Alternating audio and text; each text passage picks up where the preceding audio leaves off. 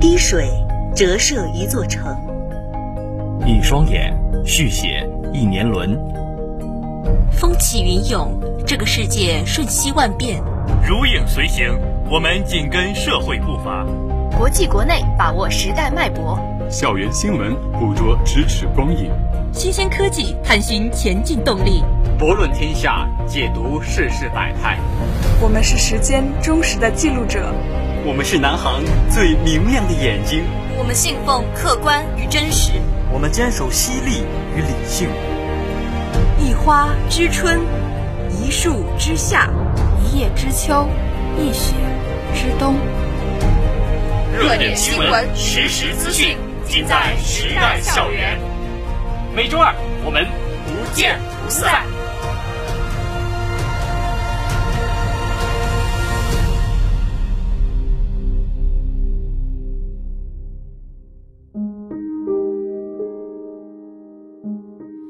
近日，包括南京市秦淮区、江宁区在内的多地区出现新冠肺炎确诊病例，疫情输入和扩散风险持续存在。学校面临的疫情防控形势严峻复杂，为有效控制和降低疫情传播风险，保障我校师生身体健康，现向全体同学发出如下倡议：一、严格落实学校疫情防控要求，牢固树立疫情防控安全意识、责任意识。严格遵守学校封闭管理的规定，非必要不外出，做到学习生活空间相对固定，避免到人群聚集，尤其是空气流动性差的场所。请同学们错峰用餐，减少食堂人员聚集。疫情防控期间，非必要不外出。因特殊情况确需外出的同学，要严格履行请假手续，遵守校门出入管理规定，不私自外出，不翻越栅栏。按学校要求报备外出行程，同时做好个人防护。二，严格做好个人健康检测与防护，每日坚持健康打卡上报，如实上报个人健康信息，继续保持良好的个人防护意识，加强体育锻炼，养成校园内佩戴口罩、勤洗手、常通风、保持一米以上社交距离等良好卫生习惯，不扎堆，不聚集。保持宿舍卫生整洁，开窗通风。三、严格落实疫情防控自我管理责任，每个人要强化防控意识，主动防疫，树牢每个人是健康第一责任人的理念，密切关注疫情形势和防控政策变化，严格遵守防疫规定，自觉履行社会责任，关注官方渠道、权威机构和权威媒体发布的疫情信息，不恐慌，不轻视。不造谣，不信谣，不传谣。希望同学们在特殊时期能多一些理解，多一些包容，做好个人健康管理，为构筑疫情防控社会大防线助上一臂之力。当前，我们正经历着疫情反复带来的各种挑战，这既是一场疫情防控阻击战，同样也是一场心理战。如何减少焦虑？保持身心健康，也同样是所有人面临的一道重要课题。请大家收好这份心理减压指南：一、规律生活，加强免疫。钟南山院士曾说，提高身体免疫力、抵抗病毒侵扰的基本方式有充足而规律的睡眠、营养均衡的饮食、适度的体育锻炼和每天一个热水澡。这些方法不仅有利于提高身体的免疫水平。也有利于我们保持健康的心理状态。想要拥有更好的心理免疫力，避免消极情绪的侵扰，无论在校或居家，同学们都需保持相对稳定的作息安排与营养健康的饮食，选择适当时间与场所，坚持每周至少三次，每次三十分钟的有氧运动。运动除了能提高我们的身体素质。也是情绪宣泄的良好方法之一。二，借力兴趣，转移注意。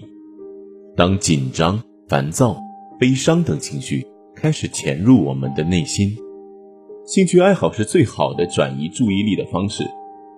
读书、听歌、运动、写作，或与好友游戏，无论你喜欢哪一种，每天请拿出一点时间做这件事吧。收获轻松，释放压力。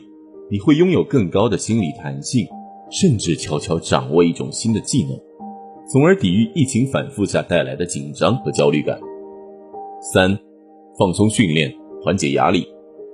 对于疫情的担忧，对于未来生活的失控感，有时会让我们陷入焦虑的情绪状态中。如果这样的情绪让你产生了身体的不适，甚至影响你的饮食、睡眠和学习生活，可以试一下放松训练法。第一种是深呼吸放松法，保持舒适无负担的坐姿，轻轻闭上双眼，采用鼻吸口呼的方式进行深而缓的呼吸，吸气五至七秒，感觉胸腔与腹部的扩张，屏息两至三秒。再慢慢呼气五至七秒，感觉胸腔与腹部的收缩。以上动作重复三到五次，坚持练习，找到自己的节奏，专注气体与身体的互动，同时可以进行积极的心理暗示，你的紧张感一定会得到释放。第二种，可以借助网络音频资源，跟随指导语进行渐进式深度放松。和音乐冥想放松练习，完整的深度放松可以让我们达到身心全然松弛、睡眠质量与心理能量双双提升的效果。四、合理规划，正向激励，提前制定目标与计划，增强内心的安定感，是提升自信并自如应对变化的好方法。即便是在疫情防控的特殊阶段，同学们也要以配合防疫为前提。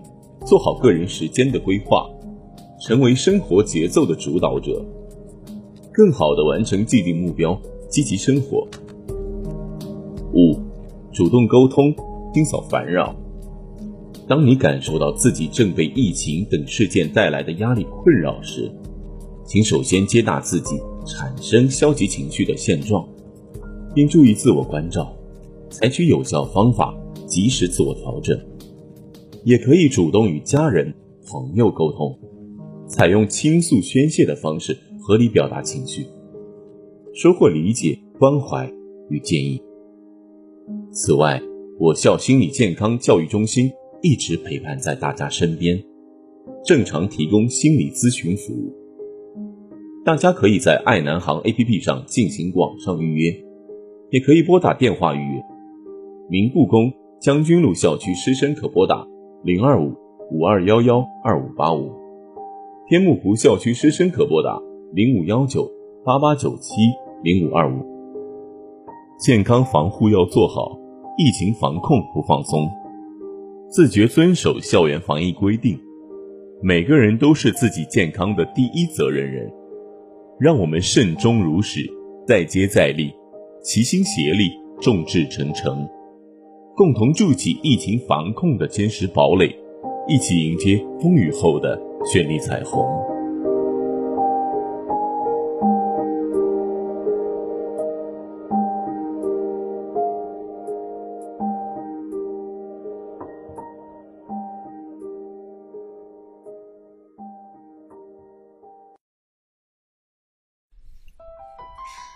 聚焦热点，共读新闻。欢迎收听今天的周二时代校园栏目，我是主播李欣，我是主播李晨曦。校史上的今天，二零一五年三月二十二日，我校在第三届江苏省大学生工程训练综合能力竞赛中，荣获场地常规赛一等奖三项，二等奖两项，获奖数及总成绩在全省高校中排名第一。下面是一周校园新闻总结。三月十一日下午，中乌班学生视频连线会议在明故宫校区综合楼九二零会议室召开。中乌班学生代表翟耀伟、王创新以及班主任助理顾以阳分别介绍了从乌克兰撤离回国的过程和感想。校长单忠德代表郑永安书记和学校党政领导班子。向中乌班学生安全撤离回国表示诚挚慰问。校长单忠德代表郑永安书记和学校党政领导班子向中乌班学生安全撤离回国表示诚挚慰问，向各相关部门和航天学院为学生安全撤离回国工作付出的辛勤努力表示衷心感谢。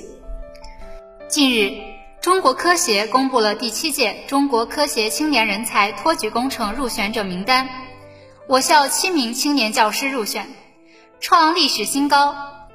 截止目前，我校已有二十四名青年教师入选中国科协青年人才托举工程。学校高度重视青年教师的成长，校科协和各学院一道积极拓展申报渠道。最大限度地为青年教师成长提供平台。在青年人才托举工程项目申报期间，校院紧密配合，共同做好校内申报、评审、跟踪等工作。三月十八日下午，秦淮区委常委、宣传部部长王兆海、教育局局长庄云一行来到我校明故宫校区，督查指导疫情防控相关工作。王兆海详细了解了学校疫情防控工作情况以及校园封闭管理具体举措，实地查看了明玉楼集中健康观测点、学生食堂、快递超市、学生宿舍，特别询问了我校疫情防控重点人群排查管理、师生错峰就餐、环境消杀、防疫物资储备使用等情况，并就做好相关工作进行了指导。三月十七日。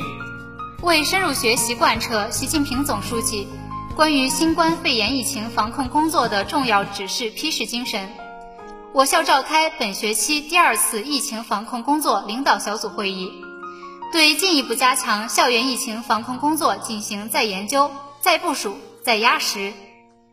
会议传达学习了工信部、教育部、省市区属地政府疫情防控工作会议精神，听取了疫情防控工作组。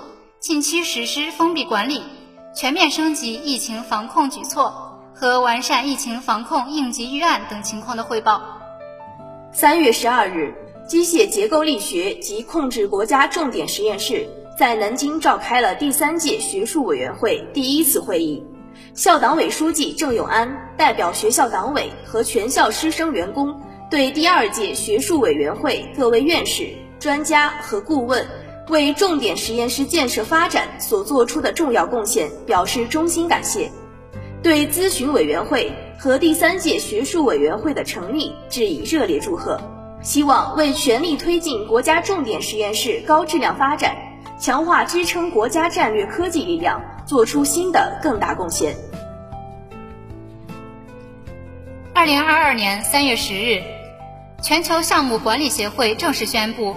南京航空航天大学工程管理硕士专业学位正式通过 PMI GAC 全球项目管理教育认证中心认证，有效期五年。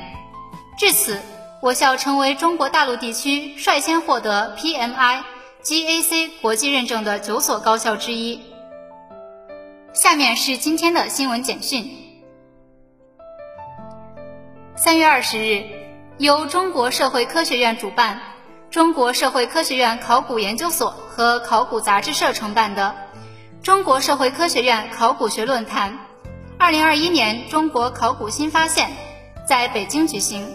三星堆商代遗址、云梦战国秦汉墓地等六个田野考古发掘项目正式公布。三月二十日，努力用最小的代价实现最大的防控效果。最大限度减少疫情对经济社会发展的影响。习近平总书记在中共中央政治局常务委员会会议上的重要讲话，为统筹疫情防控和经济社会发展指明方向、提振干劲。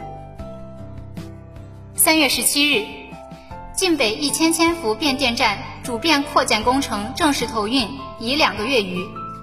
从日常巡检到设备调试。负责工程运维的北岳变电站工作人员日夜坚守，全力保障变电站安全运行。三月十八日，国家主席习近平应约同美国总统拜登视频通话，两国元首认为此次视频通话是建设性的，责成两国工作团队及时跟进，采取实际行动，争取中美关系重返稳定发展的轨道。为妥善解决乌克兰危机做出各自的努力。当地时间十六日晚，受强地震影响，日本东北新干线福岛站至白石藏王站之间有列车发生脱轨，目前详细情况正在调查中。此外，东海道新干线出现停电情况，新横滨站到东京站之间、热海站到三岛站之间暂停运行。当地时间十八日，乌克兰外交部长库列巴表示，乌克兰总统泽连斯基已准备好就所有问题与俄总统普京进行会谈。库列巴强调说，双方代表团正在进行的谈判存在一些谈判人员无法也无权直接解决的问题。我是主播董天一，我是主播郭玉，下面是今天的详细新闻。国家主席习近平十八日晚应约同美国总统拜登视频通话，两国元首就中美关系和乌克兰局势等共同关心的问题坦诚深入交换了意见。根据新华社发布的新闻稿，习近平在视频通话中指出，作为联合国安理会常任理事国和世界前两大经济体，我们不仅要引领中美关系沿着正确轨道向前发展，而且要承担应尽的国际责任，为世界的和平与安宁做出努力。多名接受《环球时报》记者采访的国际关系学者认为，中方在中美关系问题上坚持立场，划清红线。在乌克兰局势上，基于全球利益劝和促谈，展示出大国应有的样子。就这次两国元首的视频通话内容，中国国际问题研究院研究员杨希宇在接受《环球时报》记者采访时表示，目前华盛顿正面临两个战略困境：第一，美国既想利用乌克兰和欧洲削弱俄罗斯，但又担心过度刺激俄罗斯，引发诸如核战争等更大的风险。第二，华盛顿正变本加厉打台湾牌，推进实施战略东移，这使得中美关系的对抗性显著提升。但美方同时又希望避免在东西线同时与中俄发生对抗。杨希宇认为，在此前的罗马会谈中，华盛顿没有达到其目的，因此美方寻求与中国进行更高层级的沟通。否则，他所面临的战略不稳定将大大加剧，也必将殃及全世界。据中国载人航天工程办公室消息，天宫课堂第二课定于三月二十三日十五时四十分在中国空间站开讲。神舟十三号乘组航天员翟志刚、王亚平、叶光富将相互配合进行授课。中央广播电视总台将面向全球进行现场直播。本次太空授课活动继续采取天地对话方式进行，由航天员在轨演示太空冰雪实验、叶桥演示实验、水油分离实验、太空抛物实验，介绍与展示空间科学设施，旨在传播普及空间科学知识，激发广大青少年不断追寻科学梦、实现航天梦的热情。记者日前从国家市场监督管理总局获悉，二零二一年。全国市场监管部门通过全国幺二三幺五平台等渠道，共受理消费者投诉举报咨询两千三百八十一点二万件，为消费者挽回经济损失五十五点五亿元。